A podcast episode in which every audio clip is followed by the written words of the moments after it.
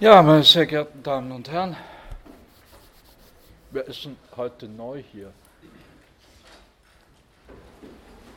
Niemand. Aha.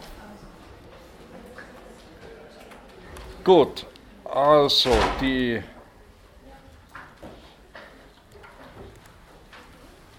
nochmals verpflichtende Lektüre für diese Vorlesung ist Descartes Discours de la Méthode. Es ist mir egal, welche Ausgabe Sie benutzen. Hier sehen Sie jedenfalls das Titelbild der Erstauflage 1637. Ja, was haben wir letzte Stunde gemacht, sozusagen? Mit diesem hm, merkwürdigen Brief des Petrarca, wo er seine Besteigung des Mont Ventoux schildert, ein Schritt in die Neuzeit und wieder zurück. Dann haben wir gesprochen über die beiden Theoretiker des, der Unendlichkeit, Nikolaus von Kos, 1401 geboren, und Giordano Bruno, im Jahr 1600 in Rom am Scheiterhaufen verbrannt. Beides Theoretiker der Unendlichkeit, auch Kuss vor allem in einer auf künftige Jahrhunderte vorausweisenden Art ein Theoretiker der Perspektive. Und dann haben wir uns vier Männern zugewandt.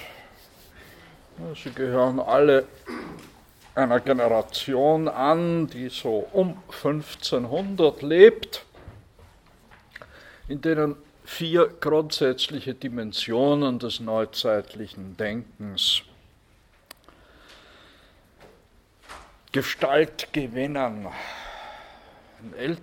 die ältesten Niccolo Machiavelli und Nikolaus Kopernikus dazu. Heute ein Nachtrag Thomas Morus, der das utopische Denken stellvertretend mit seinem Roman Utopia äh, steht er für das utopische Denken, Martin Luther für die Heiligung des Profanen und die Gewissensfreiheit. Ich habe hier insbesondere verwiesen auf die, den Sermon oder die, Ab, die Schrift äh, von den guten Werken 1520. Eine ganz wichtige und einflussreiche frühreformatorische Schrift.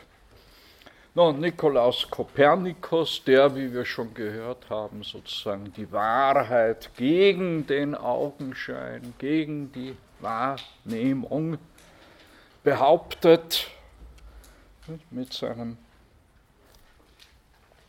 neuen Weltbild und schließlich Niccolo Machiavelli, der älteste in der Runde, 1469 geboren der Theoretiker des neuzeitlichen Macht- und Nationalstaates.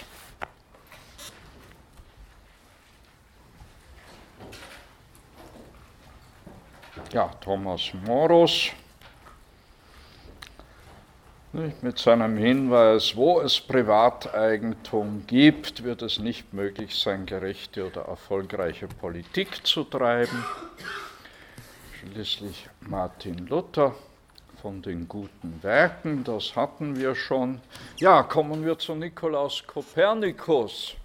1473 in Thorn im königlichen Preußen geboren. Was heißt das königliche Preußen? Auf diesem Kärtchen da unten aus einer, einem polnischen Wikipedia-Beitrag entnommen sind sie sehr schön. Das dunkelgrüne, nicht? das ist das königliche Preußen, das sind die Teile des Deutschordenslandes, die sich 1466 unter den Schutz des polnischen Königs stellten. Dazu gehörte also die Hansestadt Thorn ganz im Süden. Und dazu gehört auch Warmia, lesen Sie da, auf Deutsch ist das das Ärmland, nicht? ein Gebiet, das wie ein Keil nicht? in das hineinreicht, was man dann später Ostpreußen genannt hat. Und links das Gelbe ist Pommern, das Blaue ist also das, der Rest des Deutschordenslandes, Preußen, der Hauptstadt Königsberg. Ja, er wird 1473 in Thorn geboren. Äh, sein Onkel Lukas Watzenrode, der Fürstbischof des Ermlandes, also dieses Warmia, äh, unterstützt den frühverwaisten Nikolaus Kopernikus. Er betreibt Studien, er studiert die Juristerei, die Medizin und die Astronomie in Krakau, in Bologna und in Padua. Und er wird schließlich 1503 Doktor des kanonischen Rechts an der Universität Ferrara. Er geht dann zurück ins Ermland wird dort Sekretär und Arzt seines Onkels, Lukas Watzenrode,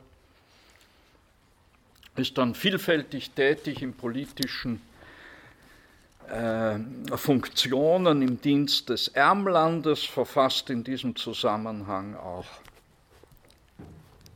Denkschriften über das Münzwesen.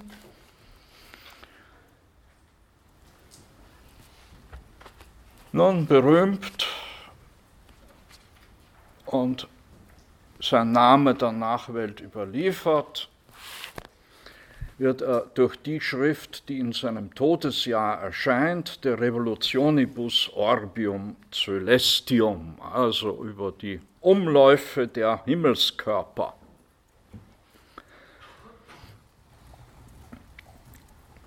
Dem geht wahrscheinlich schon 1502 der sogenannte Kommentariolus voraus wo er also eine, eben eine entsprechende neue Hypothese über die Bewegung der Himmelskörper formuliert.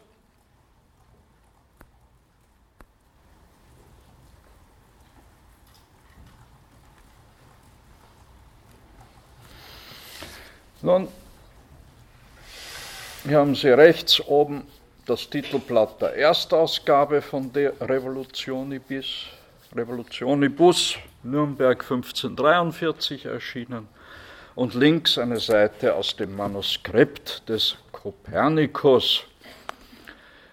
Und ich wiederhole nochmals einen schönen Satz von Hans Blumenberg aus Kopernikus im Selbstverständnis der Neuzeit. Blumenberg hat ja dann vielfach in diese Richtung größere, auch monographische Darstellungen vorgelegt. An Kopernikus zeigte sich im größten, das Universum umfassenden Maßstab, dass eine lange gesuchte Wahrheit nur gegen den vertrautesten Anschein der menschlichen Sinne gewonnen werden konnte, also Wahrheit gegen die Wahrnehmung, gegen das, was wir alle wahrnehmen, was uns augenfällig ist. Erinnern Sie sich an das Zitat, an das Zitat äh, bei Thomas von Aquin. Thomas von Aquin, der meint, der große Vorzug der Philosophie des Aristoteles bestehe darin, dass er von dem, was offenkundig ist, was offensichtlich ist, nicht abweiche. Genau diese Abweichung von dem, was offenkundig, was vor aller Augen liegt, wird in der Neuzeit zum Programm. Darum ist die neuzeitliche Wissenschaft experimentell, spekulativ.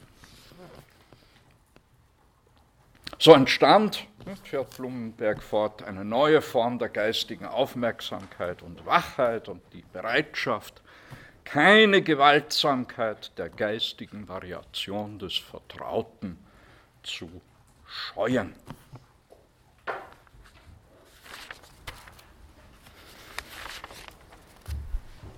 Nun zu Niccolo Machiavelli, das ist das gerade Gegenbild, wenn Sie so wollen, zu Thomas Morus.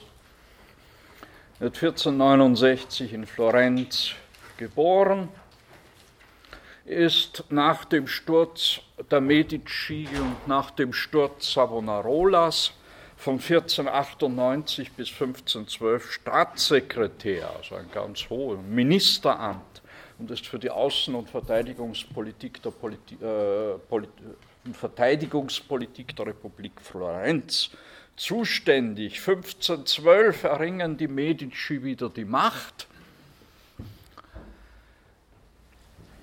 Machiavelli verliert damit seine Ämter, er wird auch kurz eingekerkert und gefoltert. Das erbringt nichts für eine Anklage, er wird jedenfalls verbannt, wird aber dann später rehabilitiert, erringt aber nie mehr oder erreicht nie mehr die Stellung, die er immerhin 14 Jahre innehatte und stirbt 1527 in Florenz. Wie gesagt, als Bürger rehabilitiert, aber seine politische Karriere war ziemlich im Eimer.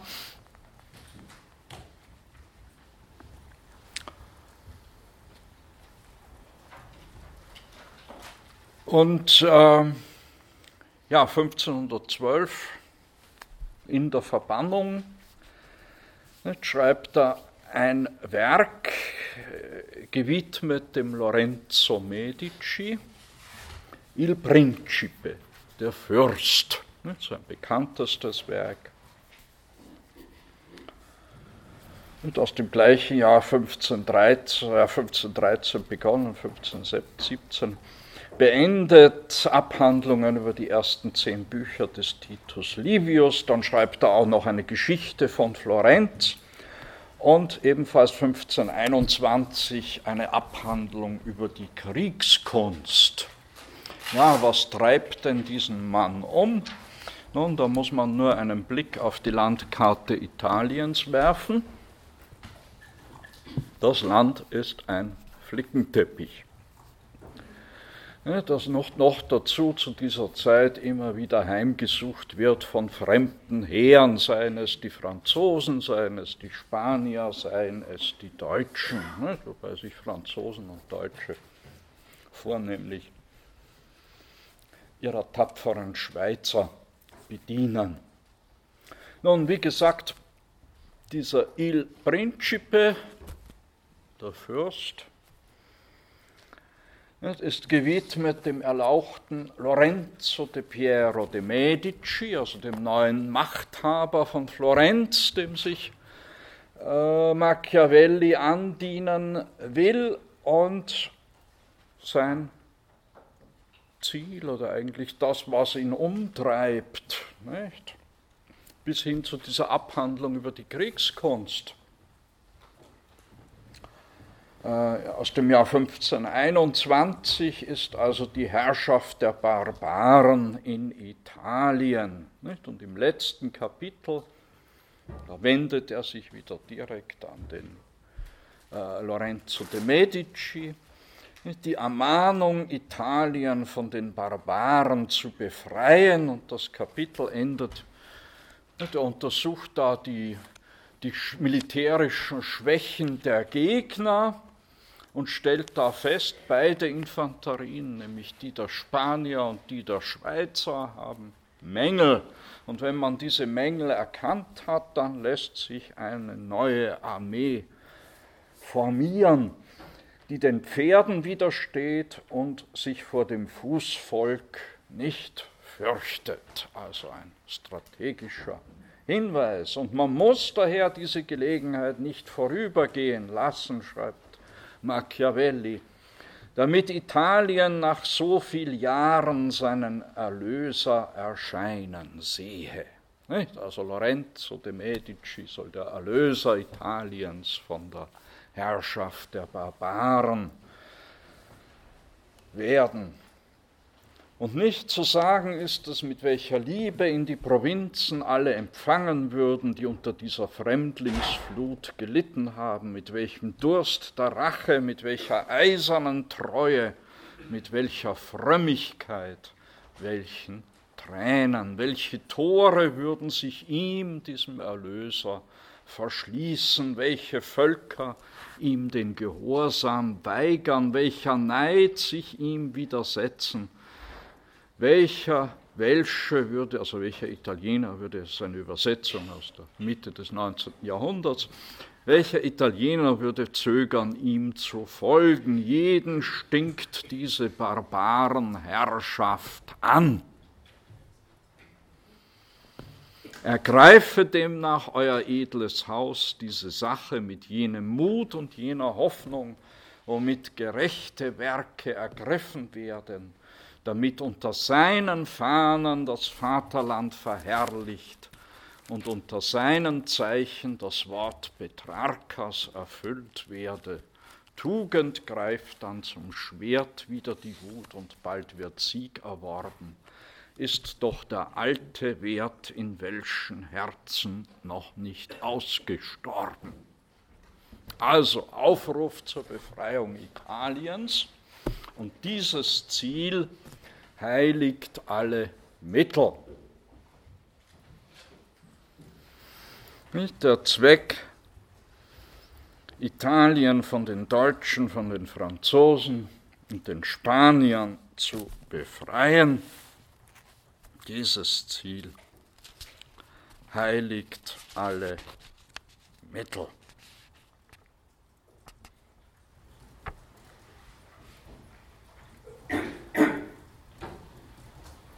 Und so ist dieser Il Principe vor allem ein Traktat über die Technik des Machtgewinns und der Machtausübung.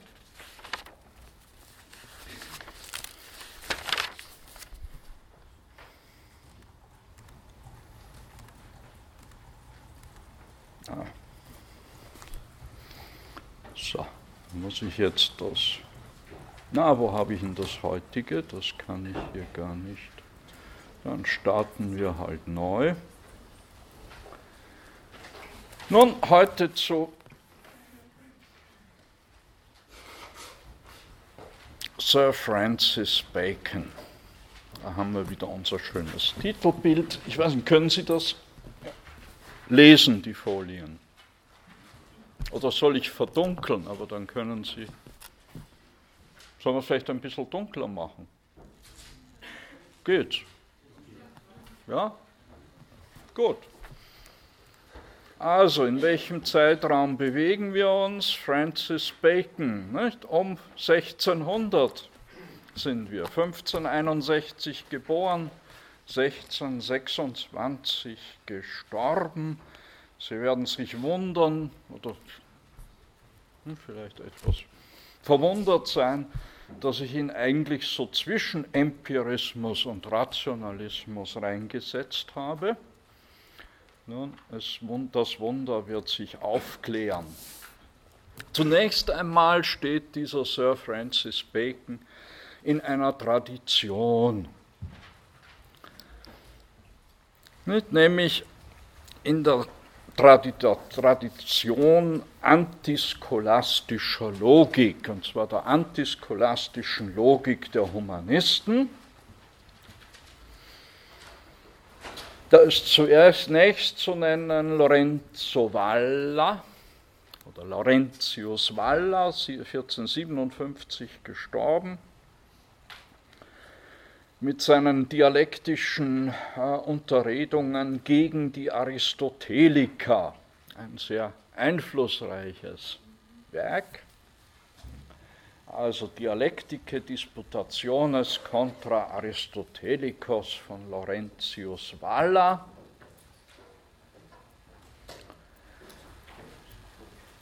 Ein Italiener, Wichtig in seiner Zeit auch Rodolphus Agricola mit bürgerlichem Namen Roloff Hausmann, ein Niederländer oder Friese.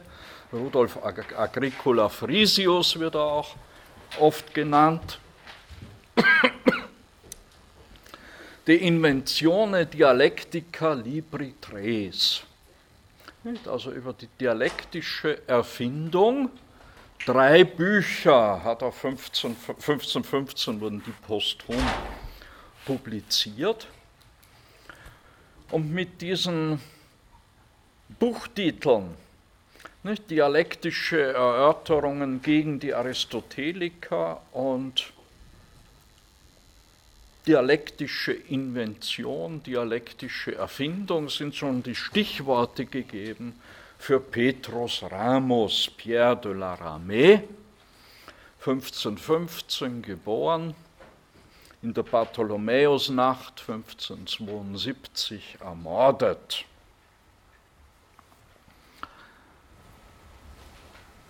Dieser Petrus Ramos hat für kurze Zeit die Geister in Europa in zwei Lager gespalten. Da gab es dann Ramisten und Antiramisten und zwischendurch auch noch Semiramisten, also Halbramisten. Von ihm ist der Satz überliefert, er könne jede These des Aristoteles widerlegen. Also ein Anti-Aristoteliker par excellence. Das Anti bezieht sich hier auf die aristotelisch-scholastische Tradition.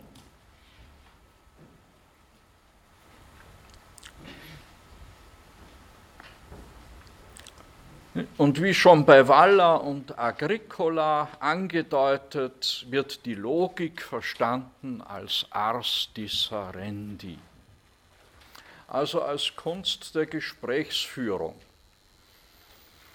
und des Lehrens.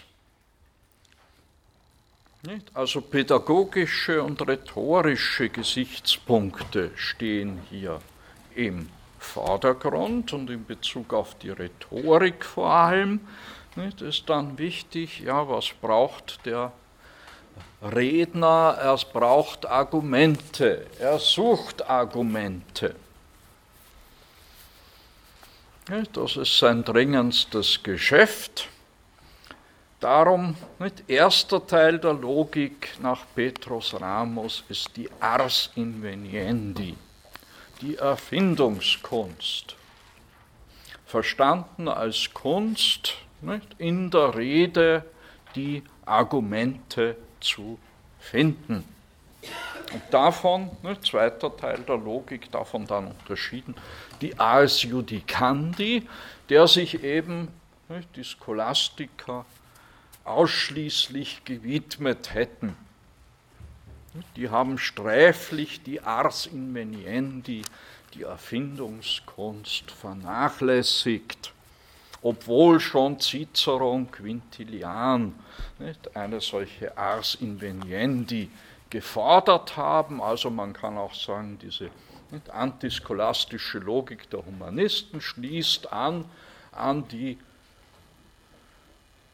Rhetorenphilosophie der römischen Antike.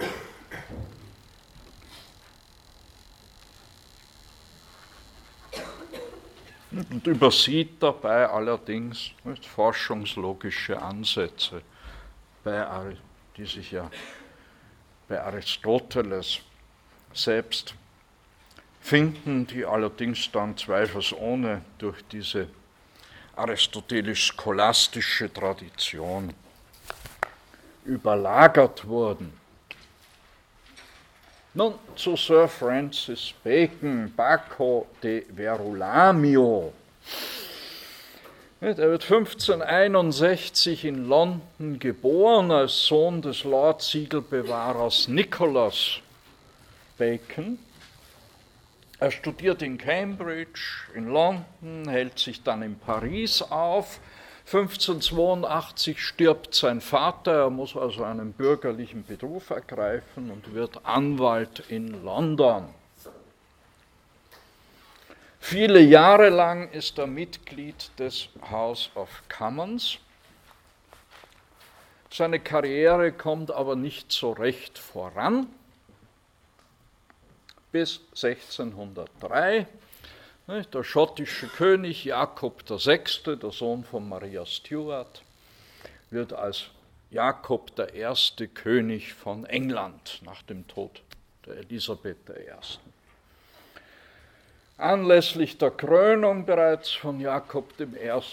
wird Bacon zum Retter geschlagen, also Sir Francis Bacon. Ab 1603. Und dann nimmt er eine steile Karriere. Er wird 1607 Generalstaatsanwalt, 1613 Generalfiskal, das heißt oberster juristischer Berater der Regierung. 1617, wie schon sein Vater, Großsiegelbewahrer und schließlich 1618 Lordkanzler und wird zum Baron Bacon of Verulam ernannt. 1621 zum Vizegrafen, zum Viscount, Viscount St. Alban. Im gleichen Jahr erfolgt allerdings sein steiler Fall. Er wird vom Parlament angeklagt wegen Bestechlichkeit, wegen Geschenkannahme und Amtsmissbrauch. Und er wird vom Parlament verurteilt. Das war allerdings ein, würde ich mal sagen, rein politischer Prozess. Es war ein Machtkampf zwischen dem König und dem Parlament. Den König konnte das Parlament noch nicht treffen, aber seinen Lordkanzler. Also man schlägt den Sack und meint den Esel. Ja, Bestech ist ja lächerlich. Bestechlich waren ja alle. Also der Vorwurf war wirklich an den Haaren herbeigezogen.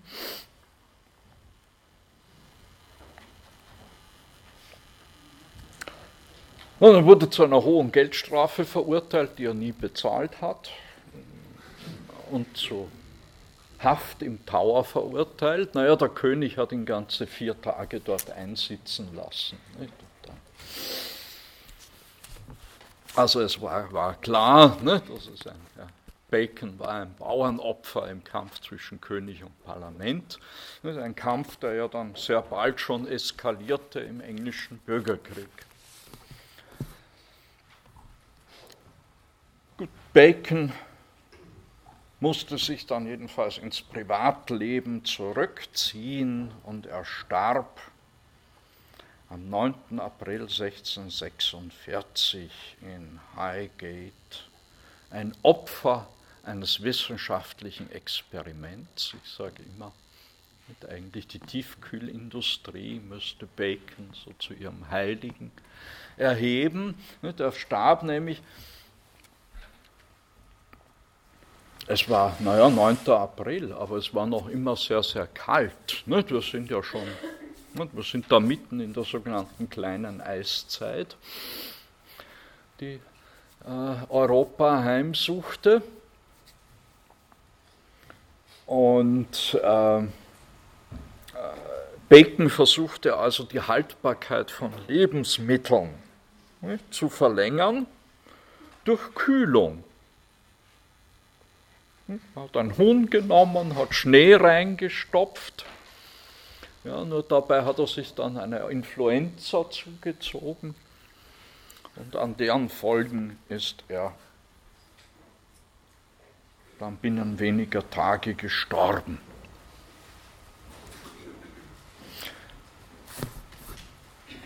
Ja, die sozusagen grundlegende Ausgabe der Werke von Francis Bacon ist eine 14-bändige Ausgabe Mitte des vorigen, äh, was heißt des vorigen, des vorvorigen, also des 19. Jahrhunderts in London veranstaltet. The Works of Francis Bacon in 14 Bänden. Sie sehen hier das Titelblatt des ersten Bandes 1857. Nun, von den Werken Bacons sind zu nennen zu seiner Zeit ähm, auch bis in die Gegenwart eigentlich viel gelesen, die Essays. Die Essays von Francis Bacon. Zu seiner Zeit sehr beliebt auch das Buch über die Weisheit der Alten, De Sapientia Veterum Liber, 1609 erschienen. Das ist so eine Darstellung der griechischen Mythologie durch Bacon. Posthum erst publiziert und ein Fragment geblieben, sein Roman Nova Atlantis, das neue Atlantis. Auch eine Utopie, aber diesmal eine Wissenschaftsutopie. Ich komme darauf gleich zu sprechen. 1605 seinem König Jakob I. gewidmet, of the professions and advancement of learning, divine and human, also über, den, über die Würde und den Fortschritt der Wissenschaften. Ein Werk, das dann erweitert und ins Lateinische übersetzt 1623 nochmal aufgelegt wurde unter dem Titel De Dignitate et Augmentis Scientiarum, also über die Würde und die naja, Vermehrung oder den Fortschritt der Wissenschaften. 1603 und zwar als erster Teil der Instauratio Magna, also der großen Wiederherstellung, nämlich gemeint ist große Wiederherstellung der Wissenschaften. Zunächst ist 1620 nicht, der zweite Teil dieser Instauratio Magna erschienen, das Novum Organum Scientiarum, nicht? Der Titel ist Programm Novum Organum. Das ist eine Anspielung an das Organon des Aristoteles, also die Logik des Aristoteles für die Wissenschaft, um die Wissenschaft wieder instand zu setzen und sie überhaupt vorwärts zu bringen, bedarf es eines neuen Organon, einer neuen Logik, einer Forschungslogik.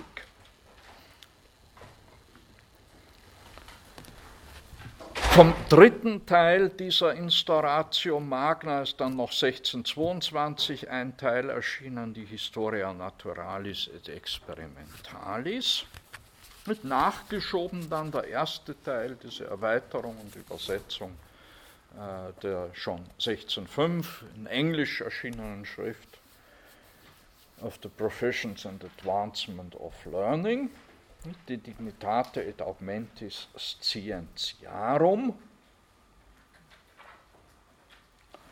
Ja, Silva Silvarum, 1627 nach dem Tode Bacons erschienen, ist auch noch ein, ein Teil dieses insgesamt auf sechs Teile geplanten Werkes Instauratio Magna.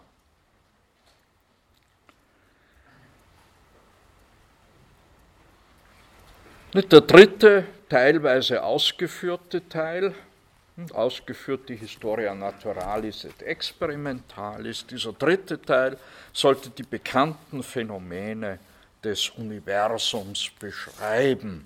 Er sollte den Titel tragen Phenomena Universi sive Historia Universa Naturalis, sive Historia Naturalis. Der vierte Teil mit dem Titel Scala Intellectus sollte eine Übersicht über die Entdeckungen bieten, die mit Hilfe der neuen Methode, also mit Hilfe des Novum Organum, gemacht wurden. Der fünfte Teil, Anticipationes Philosophiae äh, Sekunde, sollte eine Übersicht bieten über noch nicht ausreichend empirisch gesicherte Hypothesen, Antizipationen, Antizipationen, nicht Vorannahmen, Hypothesen der zweiten Philosophie. Und schließlich eine praktische Philosophie im sechsten Teil, Philosophia secunda sive scientia activa. Ausgeführt, wie gesagt, nur der erste einiger erste und der zweite Teil dieser Instauratio Magna. Gehen wir aber zurück zu dieser, diesem Werk Nova Atlantis.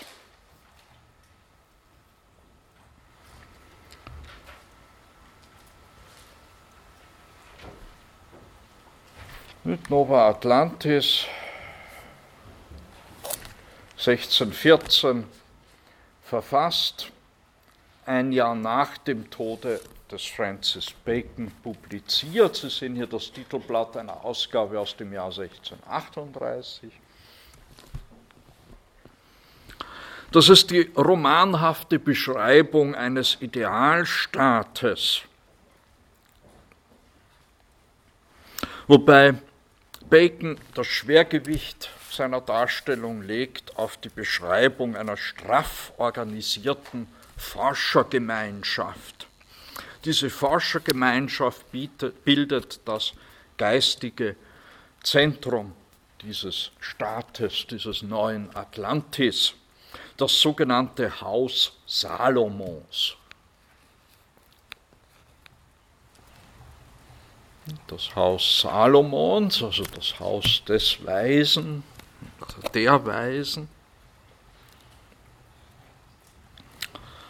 Und der Besucher dem wird dann mitgeteilt, was ist denn nun der eigentliche Zweck dieses Domus Salomonis, dieses Haus, Hauses des Salomo.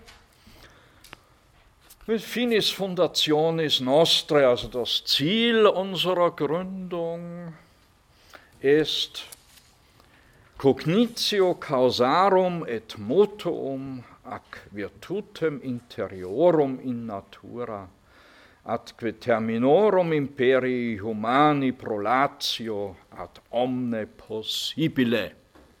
Also das Zweck dieser Einrichtung, das Ziel dieses Hauses Salomos ist es, die Ursachen und die Bewegungen sowie die verborgenen Kräfte der Natur zu erkennen und die menschliche Herrschaft bis an die Grenzen des überhaupt Möglichen zu erweitern.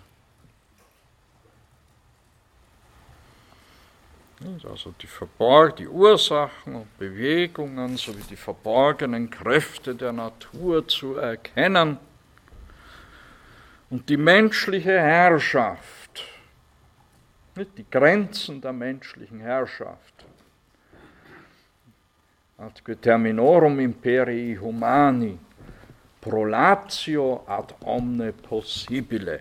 Die Grenzen der menschlichen Herrschaft bis so weit wie möglich zu erweitern.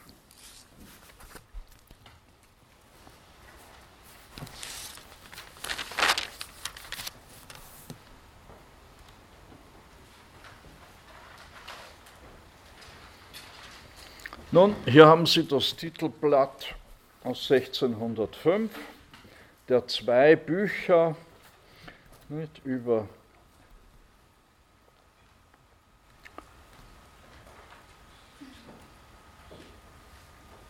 die Würde und den Fortschritt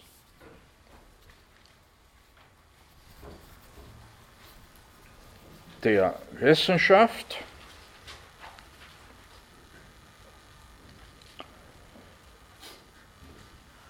Dieses Buch ist dem König gewidmet. Und am Beginn des zweiten Buches findet sich nochmals eine Anrede an den König. Und da sagt, schreibt Bacon, es ist nichts wertvoller, also es ist keine Handlung wertvoller als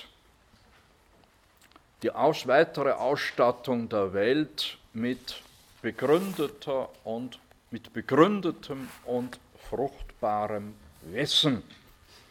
Denn warum sollten ein paar überkommene Autoren wie die Säulen des Herkules sozusagen einen Grenzwall bilden, über den hinaus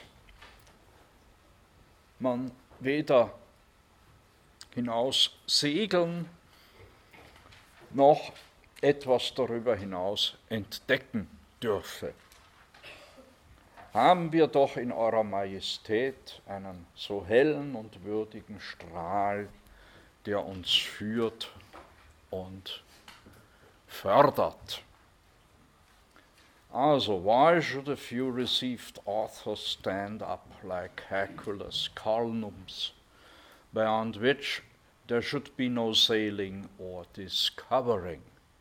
Und dieses Bild nicht, von den Säulen des Herkules, nicht, also, nicht, das steht für die Grenzen der Welt, nicht, über Jenseits diese Grenzen soll man also nicht überschreiten.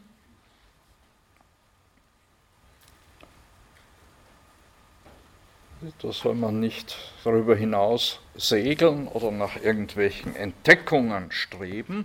Dieses Bild finden Sie wieder im Titelbild der Instauratio Magna, aus dem zuerst erschienenen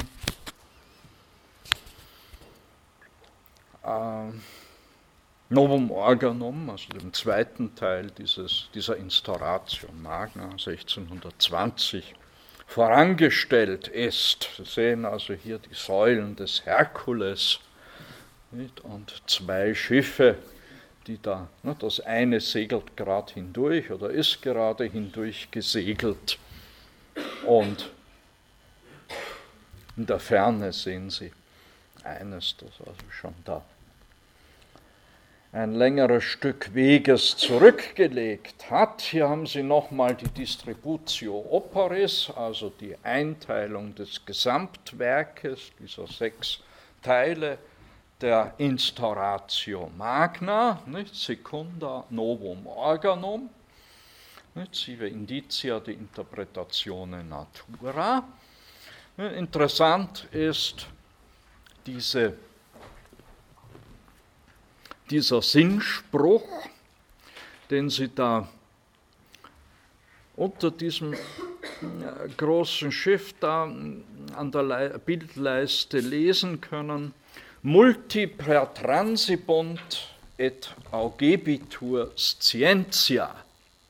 Nicht viele werden hindurchfahren und das Wissen wird vermehrt werden. Und das ist eine Anspielung auf ein Bibelwort, nämlich aus dem Buch Daniel, ne, die äh, Apokalypse des Daniel. Da ist das allerdings auf die Endzeit hin gesprochen. Nicht? Am Ende der Zeiten nicht, wird das Wissen vermehrt werden. Sir Francis Bacon verlegt das in die Gegenwart. Nicht? Auch mit Blick auf die neuen Entdeckungen, Forschungsreisen, nicht? die weit über die Säulen des Herkules, also über die Straße von Gibraltar hinausführen. Ja? Äh, wie lässt sich erklären, dass dieses Werk als einziges zuerst in Englisch verfasst wurde und alle anderen in Latein? Naja, weil er sich ja damit an die gebildete Öffentlichkeit wendet. Ja, Wissenschaftssprache war ja schon noch Latein. Ja, eben. Ja, was dem König gewidmet war. Sozusagen eine private Ansprache an den König. Ja, aber ist anzunehmen, dass der König das auch selbst gelesen hätte? Oder ist es nur das typische Lobhudeln dem König? Naja, mag schon sein, dass er reingeschaut hat, ne, der Jakob der Erste. Naja, das ist ja vielfach. Ne? Man kriegt ja auch mein Gott, wenn man alles lesen wollte, ne, was einem so zum Lesen gegeben wird. Oje, oje. Aber es hat jedenfalls der Karriere des Francis Bacon nicht geschadet. Nicht?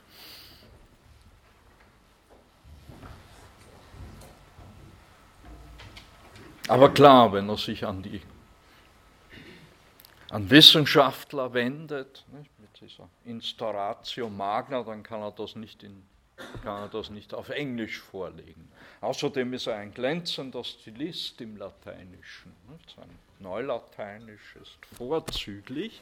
Hier einige Beispiele. Das ist nun 1623 aus De Dignitate et Augmentis Scientiarum.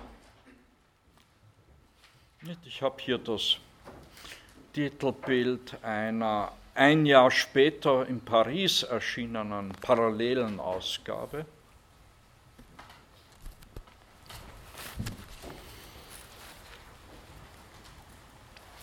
Nun,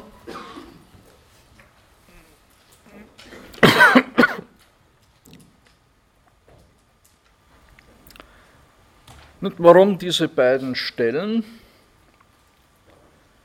Weil hier klar wird, dass Sir Francis Bacon diesen Begriff der Inventio aus der rhetorischen Logiktradition zwar übernimmt, aber herauslöst. Mit Inventio argumentorum schreibt er Inventio proprie non est. Also die Erfindung der Argumente nicht, für die Redekunst ist nicht die eigentliche Erfindung. Invenire enim est ignota tegere. Erfinden heißt nämlich Unbekanntes entdecken, nicht schon zuvor Bekanntes aufnehmen oder wiederholen. Und die zweite Stelle, also vielmehr im Werk zuvor, nicht, unterscheidet er zwei Arten der Erfindung. Inventionibus dues und Spezies, nicht, die in ihrer Entwicklung sehr voneinander verschieden sind. Die eine Art der Erfindung ist die in den Künsten und Wissenschaften. Die andere ist die Erfindung der Argumente und in der Redekunst. Priorem harum desiderari prorsus pronuntio. Also den wünschenswerten Fortschritt der Ersteren, also der Erfindung in den Künsten und Wissenschaften erkläre ich. Also sein Ziel ist jetzt eben nicht die Inventio, so wie man sie bislang verstanden hat, die Inventio argumentorum, sondern sein Ziel, sein erklärtes Ziel ist die Inventio in den Artes und Scientie.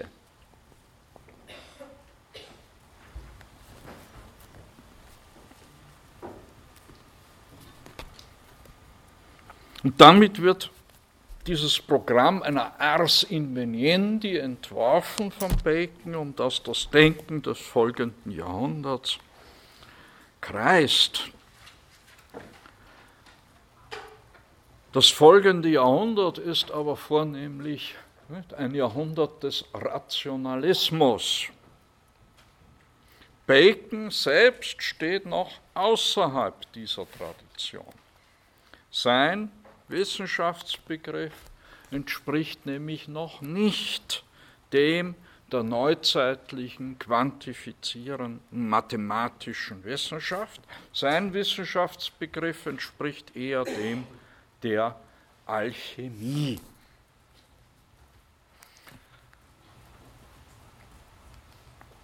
Und da haben wir eine schöne Stelle nun im Novum Organum.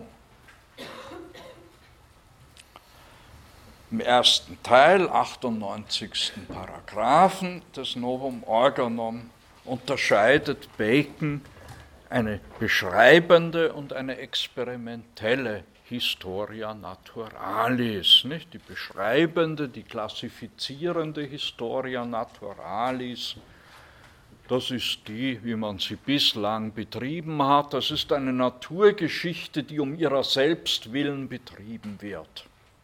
Davon unterscheidet er eine andere, die angestellt wird, um den Geist zu bilden und die Philosophie zu begründen. Das ist die, die Art von Historia Naturalis, wir würden jetzt besser sagen Scientia Naturalis, die Naturwissenschaft, die er installieren will mit seiner Instauratio Magna. Und die das, die Mittel dazu soll das Novum Organum bereitstellen.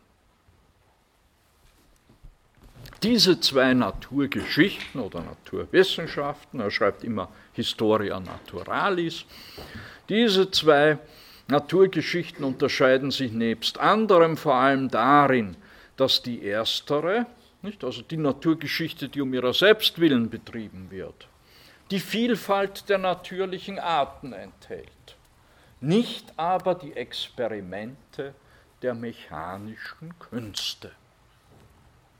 Also das ist so eine Historia Naturalis im Stile nicht, des Aristoteles oder des Plinius. Da wird die Vielfalt der natürlichen Arten beschrieben. Jetzt kommt aber die interessante Stelle. Das ist meine Übersetzung. Weil der Sinn geht nämlich in den meisten Übersetzungen im Deutschen. Ich habe zwei verglichen. Ja, Übersetzung, also ja, man fragt sich. Ja, schreibt er nämlich, Wie denn auch im bürgerlichen Leben jemandes Auffassung und die geheimen Neigungen der Seele und die Sinnesart besser als sonst zu erfassen ist, wenn er in Erregung versetzt wird. So werden auf ähnliche Weise mehr Geheimnisse der Natur durch die Quälungen der Kunst ans Licht gebracht als wenn sie in ihrem üblichen Lauf bleibt. Also er erklärt hier, was er unter den Experimenten der mechanischen Künste versteht. Man muss die Natur quasi quälen, damit sie uns wie ein in Erregung versetzter Mensch ihre Geheimnisse verrät. Also überspitzt formuliert, nicht, die Geburt des Experiments aus dem Geist der Folter.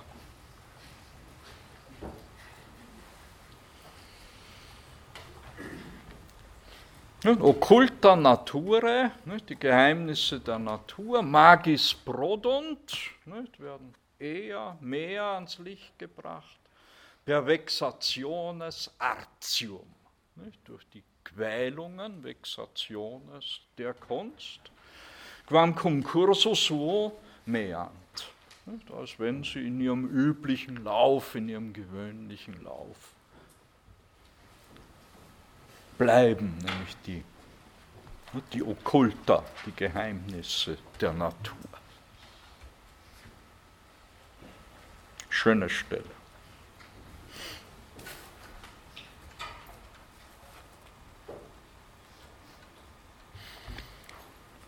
Also Unterscheidung zwischen beschreibender und experimenteller Historia Naturalis. Erstere wird um ihrer selbst willen betrieben. Sie beschreibt nur die Vielfalt der natürlichen Arten. Die zweite, die experimentelle Historia Naturalis, sozusagen die Naturwissenschaft, die bedient sich des Experiments Sie bedient sich der Quälungen der Kunst, um der Natur ihre Geheimnisse zu entreißen.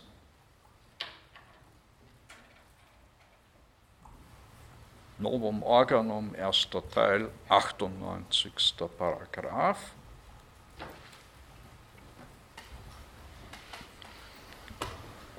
Und Bacon fährt dann fort, wir sind im 99. Paragraphen, und auch wenn man jetzt die bislang schon vorliegenden mechanischen Experimente überblickt, mangelt es doch an solchen Experimenten, die für die Belehrung des Verstandes besonders wichtig und hilfreich sind. Denn der Mechanikus, also der naja, Techniker, Handwerker, der Mechanikus ist keineswegs bestrebt, die Wahrheit zu suchen. Er strengt Geist und Hand nur so weit an, soweit sie seinem Werk dienlich sind. Mit dem geht es also, naja, dem Mann der Praxis, nicht, geht es nicht darum, die Wahrheit zu suchen, er strengt Geist und Hand nur so weit an, soweit sie seinem Werke dienlich sind. Mechanicus enim de veritatis inquisitione nullo modo solicitus.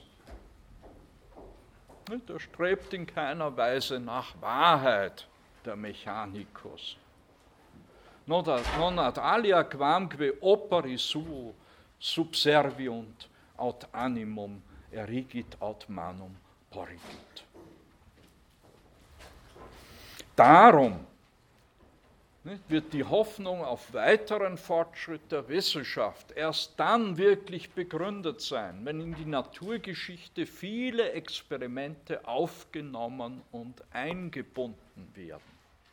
Experimente, die keinen unmittelbaren Nutzen haben, aber zur Entdeckung der Ursachen und Grundsätze beitragen. Also Forderung nach experimenteller Grundlagenforschung, würde man heute sagen.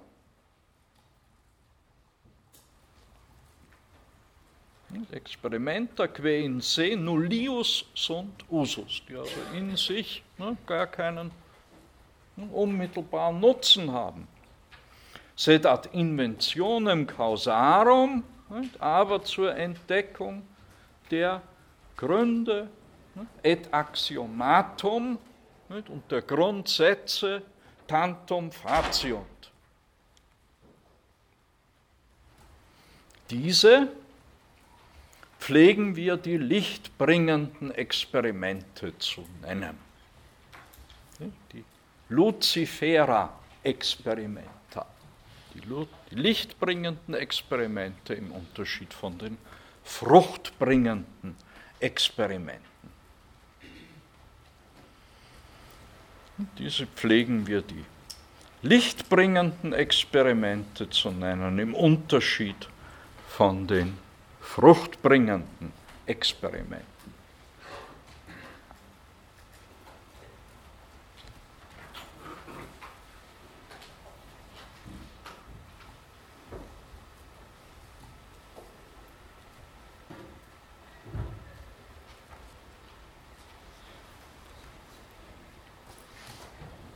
Nun,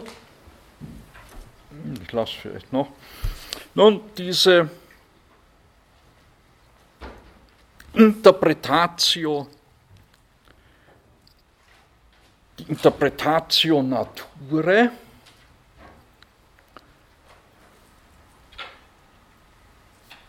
das ist das Ziel dieser lichtbringenden Experimente die Interpretatio Nature, die Naturerklärung, soll nicht der Findung messbarer Relationen dienen bei Bacon, sondern sie soll dienen der qualitativen Veränderung von Eigenschaften.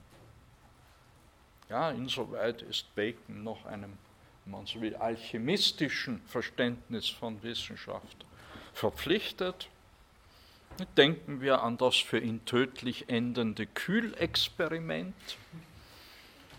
Also eine praktische Frage, wie machen wir Lebensmittel haltbar?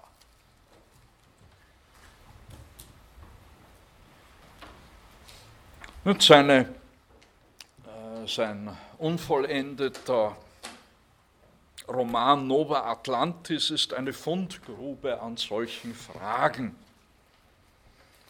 Wie machen wir, ja, wie machen wir Lebensmittel haltbar? Oder wie gewinnen wir weicheres Papier?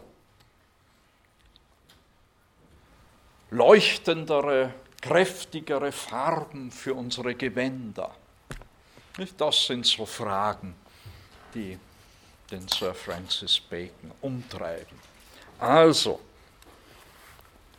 die Forschung soll der qualitativen Veränderung von Eigenschaften dienen.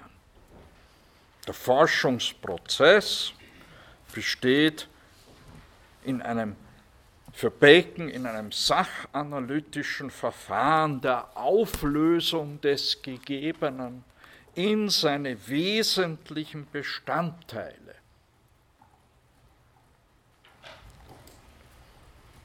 Das heißt, die Interpretatio Nature besteht für Bacon in der Entzifferung des Abecedarium Nature, des Alphabets der Natur.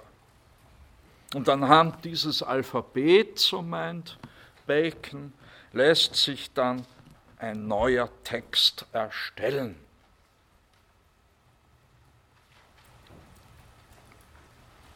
Dieses induktive Verfahren der Naturerklärung, der Interpretatio Nature stellt er nicht, polemisch gegenüber dem bloß begriffsanalytischen Verfahren, nicht, also ein sachanalytisches Verfahren versus dem bloß begriffsanalytischen Verfahren der aristotelisch-scholastischen Logik.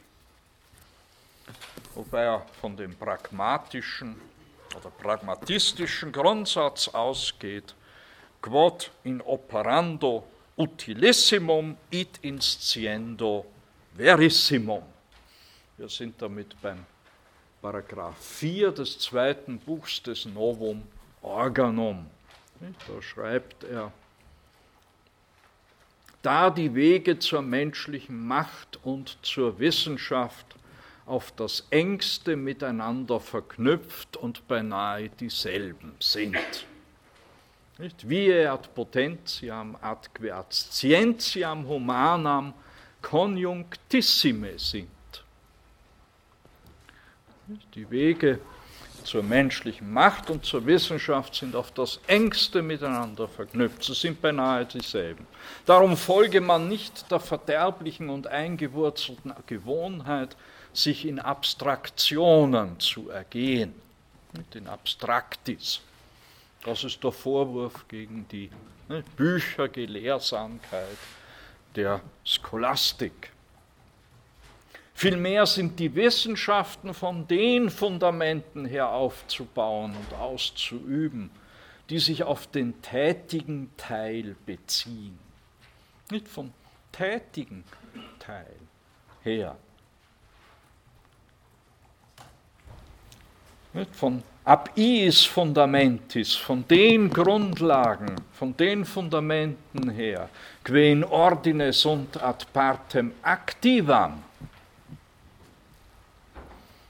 die sich also auf den tätigen Teil beziehen. Von daher sind die Wissenschaften aufzubauen und auszuüben.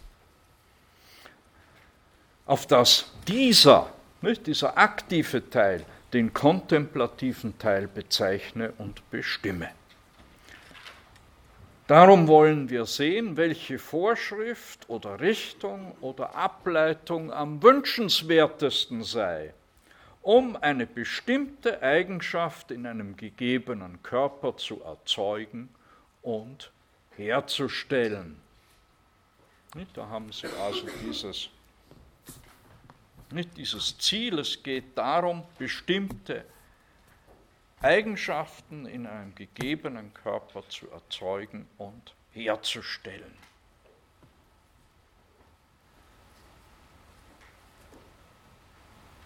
Ja, jetzt kommen wir zu diesem Satz, was für das Handeln das Nützlichste, das ist für das Wissen des das Wahrste.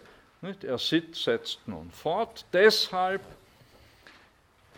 gilt für eine wahre und vollständige Anweisung zu einer Handlung der Ausspruch, dass sie sicher, nicht eingeschränkt und anleitend oder die Handlung fördernd sei.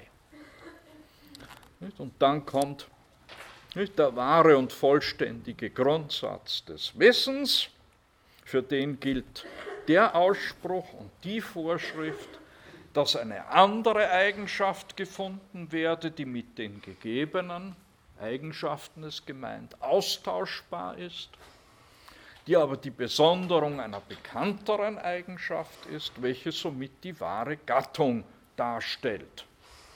Somit gelten auch beide Aussprüche, nicht? sowohl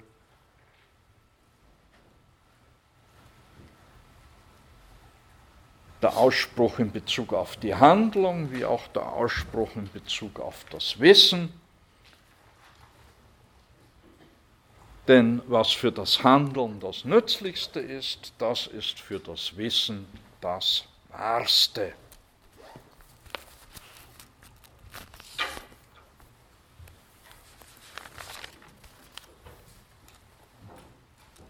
Oh, muss ich mich ja sputen. Nun, im Novum Organum wird formuliert nun Bacon oder versucht er die Mittel für die Interpretatio Nature bereitzustellen. Er unterscheidet hier zwei Teile der zwei Arten dieser Mittel für die Naturerklärung. Der erste Teil, der zunächst mal wichtigste, zieht und entwickelt die Lehrsätze, die Axiomata aus der Erfahrung. Der zweite zieht und entwickelt neue Versuche aus den Lehrsätzen. Nicht? Und der erste, um den es primär klarerweise mal zu tun ist, dieser erste Teil, der also die Lehrsätze, die Axiomata aus der Erfahrung zieht. Dieser erste Teil gliedert sich dreifach in drei Hilfsstellungen. Zunächst zur Unterstützung für die Sinne, dann für das Gedächtnis und drittens für den Geist oder Verstand. Zunächst, schreibt Bacon, muss, das ist Paragraph 10 des zweiten Buchs des Novum Organon, Zunächst muss eine ausreichende und gute Geschichte der Natur und der Versuche beschafft werden. Ne? Paranda est Historia naturalis et experimentalis. Wir müssen also mal ne, Material sammeln ne, zur Unterstützung für die, das ist die Hilfestellung zur Unterstützung für die Sinne. Also eine ausreichende und gute Geschichte der Natur und der Versuche, welche die Grundlage der Arbeit ist. Denn man soll nicht erdichten oder ausdenken, sondern entdecken, was die Natur tut oder erträgt. Denken Sie wieder an die Vexationes Artium, das ist ja die Quälungen der Kunst, das ist Sache der Versuche, der Experimente. Die Geschichte der Natur und Versuche ist aber so vielfältig und ungeordnet, dass sie den Verstand verwirrt und zerstreut, wenn sie nicht in eine passenden Ordnung wenn sie nicht in einer passenden Ordnung aufgestellt und vorgelegt wird. Darum muss man zweitens Tafeln und Zusammenstellungen der einzelnen Fälle fertigen und sie so einrichten, dass der Verstand sie übersehen kann. Das ist also das, kurz das Tafelverfahren für Bacon, das ist also die Hilfestellung für das Gedächtnis. Aber wenn dies geschieht, bleibt doch der Verstand, wenn er sich selbst und seinen eigenen Bewegungen überlassen wird, ungeeignet und ungeschickt zur Gewinnung der Grundsätze, wenn er nicht geleitet und gestärkt wird. Deshalb ist drittens die richtige und wahre Induktion anzuwenden, die der wahre Schlüssel zur Naturerklärung ist. Also drittens als Hilfestellung für den Geist oder Verstand die Inductio legitima et vera que ipse clavis est interpretationis.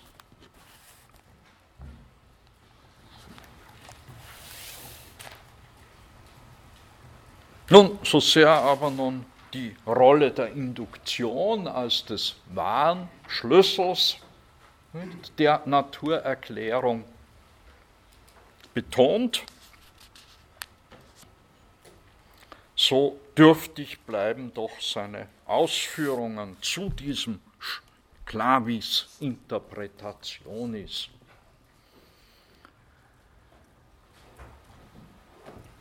Hier sind wir vornehmlich verwiesen auf den Paragraphen 105 aus dem ersten Teil von des Novum Organon. Hier schreibt er über die Induktion, für die Aufstellung der Grundsätze, nicht?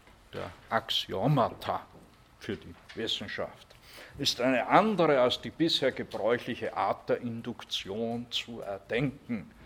Sie, also die Induktion, soll nicht bloß zum Beweis und zur Entdeckung der sogenannten Prinzipien dienen, sondern auch für die mittleren und niederen Grundsätze, ja überhaupt für alles.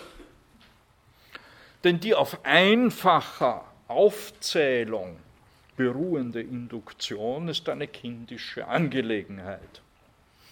Die Inductio per Enumerationem. Res puer puerilis est, die auf bloßer Enumeration beruhende Induktion ist eine kindische Sache und führt nur zu unsicheren Schlüssen. Sie ist der Gefahr entgegengesetzter Fälle ausgesetzt, stützt sich meist auf zu wenig Fälle und auch nur auf solche, die gerade zur Hand sind. Die Induktion hingegen, die für die Entdeckung und Beweise der Wissenschaften und Künste nützen soll, nützlich sein soll, die muss die Eigenschaften durch die gebührenden Zurückweisungen und Ausschließungen voneinander sondern und dann nach genügend verneinenden Fällen aus den bejahenden Fällen ihre Schlüsse ziehen. Ja, viel mehr an Anweisung, nicht, wie diese Induktion, nicht, ja, dieser wahre Schlüssel zur Naturerklärung, äh, den nun vonstatten gehen soll, erfahren wir bei Bacon nicht.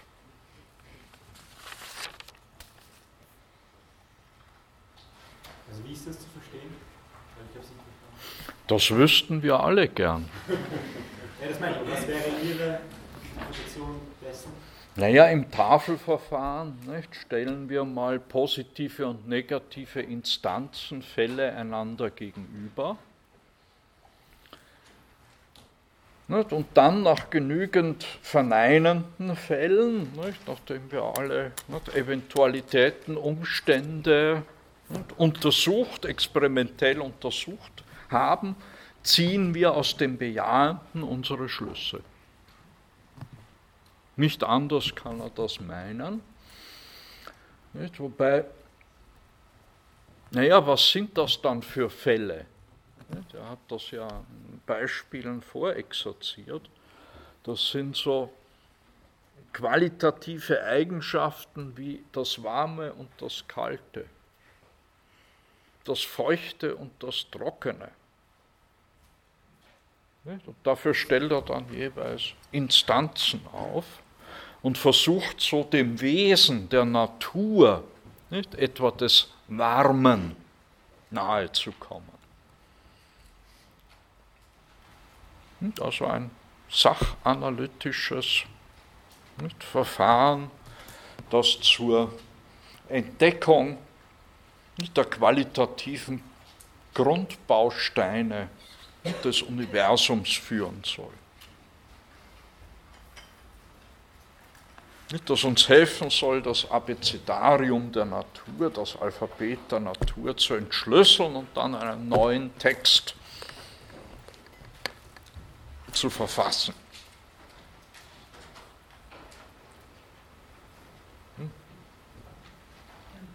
Okay, aber im Gegensatz zu dem rationalen Dien der Nachfolge macht er das nicht exakt. Also er misst nicht die Temperatur des Wagen oder ähnliches. Mit dem Messen hat er es nicht so. Und er fährt dann fort, das ist interessant. Das ist bisher weder getan noch versucht worden. Ausgenommen von Platon. Ja, das ist ja vielfach so in der Renaissance. Wenn man die Tradition bekämpft, beruft man sich vielfach auf eine noch ältere Tradition. Also wenn man den Aristoteles bekämpft, beruft man sich auf Plato. Wenn man den Plato bekämpft, muss man sich dann auf die Vorsokratiker berufen. Also, also im 20. Jahrhundert dann, diese ganze anti-idealistische Bewegung, ja, und dann und wem dann die bloßen Empiristen zu doof sind, der bekämpft dann die idealistische Tradition mit den Vorsokratikern. Gut, das ist also nicht, diese wahre Induktion, nicht, die hat man, deren Wesen hat man noch nicht herausgestellt, das ist bisher weder getan noch versucht worden, ausgenommen von Plato, der sich zur Gewinnung seiner Definitionen und Ideen bisweilen dieser Art der Induktion bedient, sagt Bacon. Wahrlich ist zur guten und richtigen, das ist alles meine Übersetzung. Ja, also die Übersetzungen, die am Markt sind, sind grauenhaft. Man glaubt es ja nicht. Das ist so ein Schund. Wahrlich ist zur guten und richtigen Einrichtung dieser Induktionen oder Beweise vieles nötig, an das bisher noch kein Sterblicher gedacht hat. Zu sehen.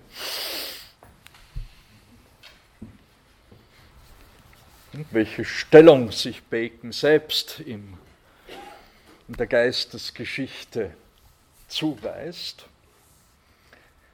Und außer vielleicht Platon.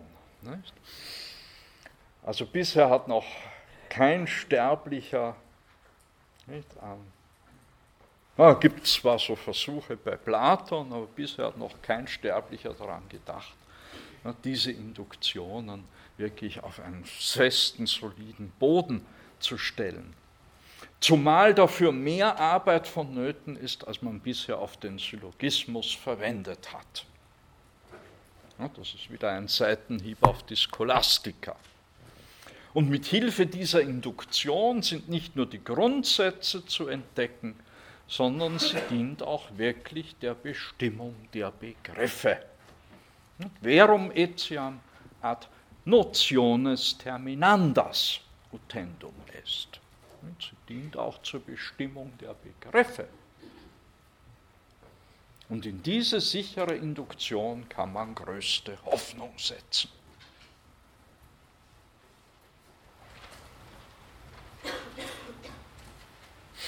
Jetzt kommt eine wunderschöne Stelle. Wie schon der Hinweis auf Platon zeigt, ist es gar nicht so einfach, den Also dürfte Bacon sich wahrscheinlich selbst sehr wundern, wenn man ihn so in eine Reihe mit den sogenannten Empiristen stellt. Und es gibt auch einen wunderschönen Aphorismus oder eine Stelle mit Paragraph 95 im ersten Teil des Novum Organum. Da spricht er von denen, die bislang die Wissenschaften behandelten. Das waren entweder Empiriker oder Dogmatiker oder Rationales, wie er sie dann später nennt.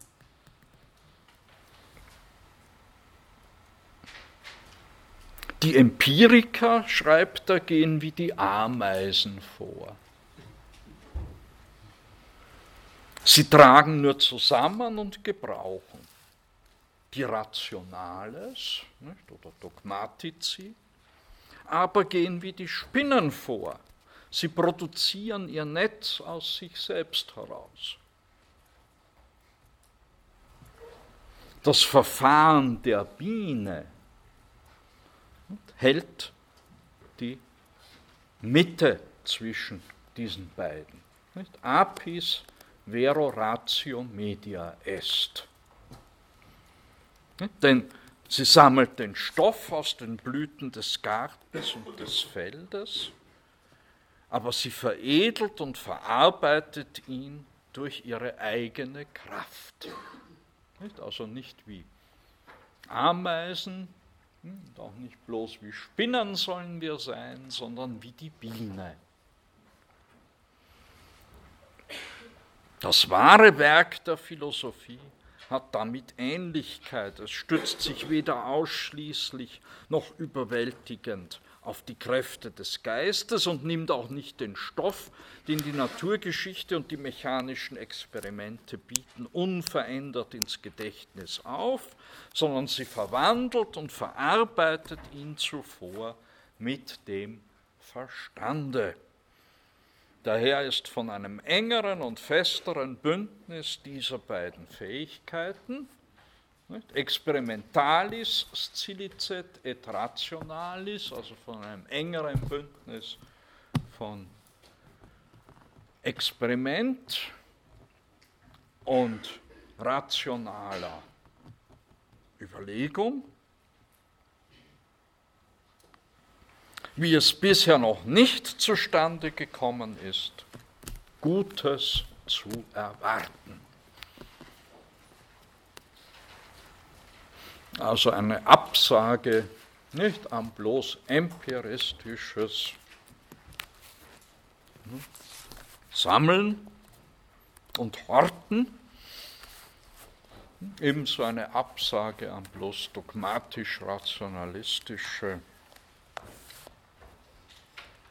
Gedankenproduktion.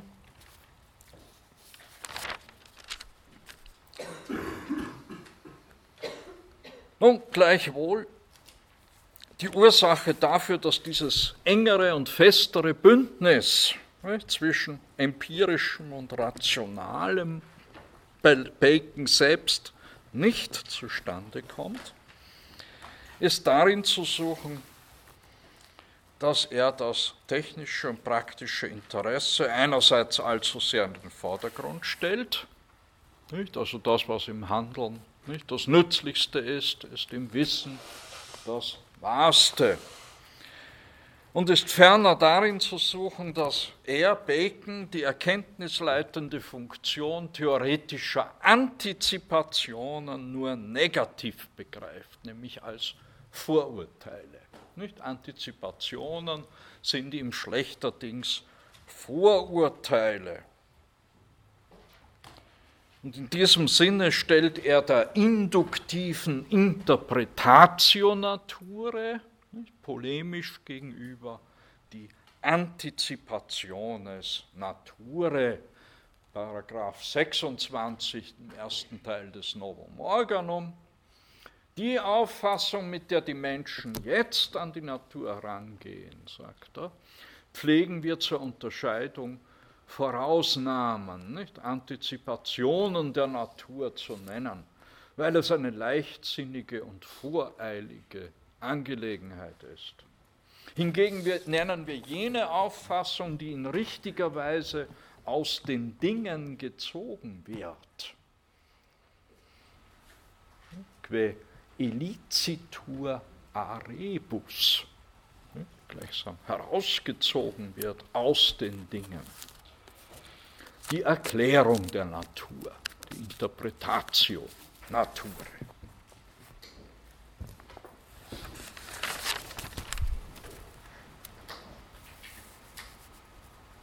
Wobei er feststellt, in Wissenschaften, die auf Meinungen und Vorannahmen gründen. In Scientiis que in opi, op, opinionibus et placitis fundate sunt. Bei placitis habe ich lang überlegt. Die neutralste Übersetzung ist Vorannahme Ne, man könnte es auch mit Lehrsatz übersetzen, ebenso aber mit Vorlieben. Gut, es sind Vorannahmen. Ne, neutralste Übersetzung. Also in Wissenschaften, die auf Meinungen und Vorannahmen gründen, sind die Antizipationen und die Dialektik in gutem Gebrauch. Denn ihre Aufgabe? Also dieser Wissenschaften, die auf Meinungen und Vorannahmen gründen. Ihre Aufgabe ist es, die Zustimmung zu unterjochen oder zu erzwingen, nicht die Sache. Hier geht es also darum, den Beifall gewissermaßen zu erzwingen, die Meinung, die Zustimmung zu unterjochen, nicht die Sache. Und das ist Angelegenheit der Interpretatio Naturae.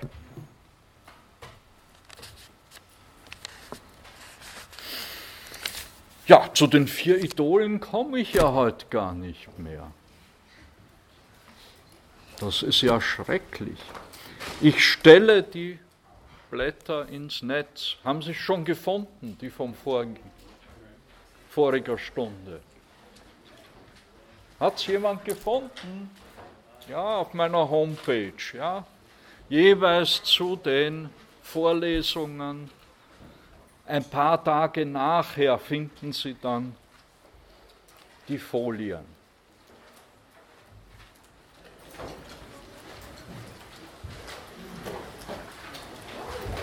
Irgendwelche Fragen, Wünsche, Anregungen? Bin ich da hinten verständlich? Ja?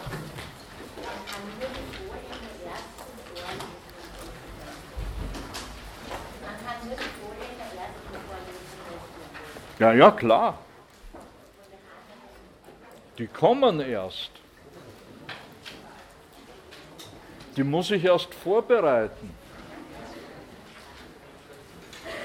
Dafür habe ich dann in künftigen Semestern nichts mehr zu tun. Ne? Gut.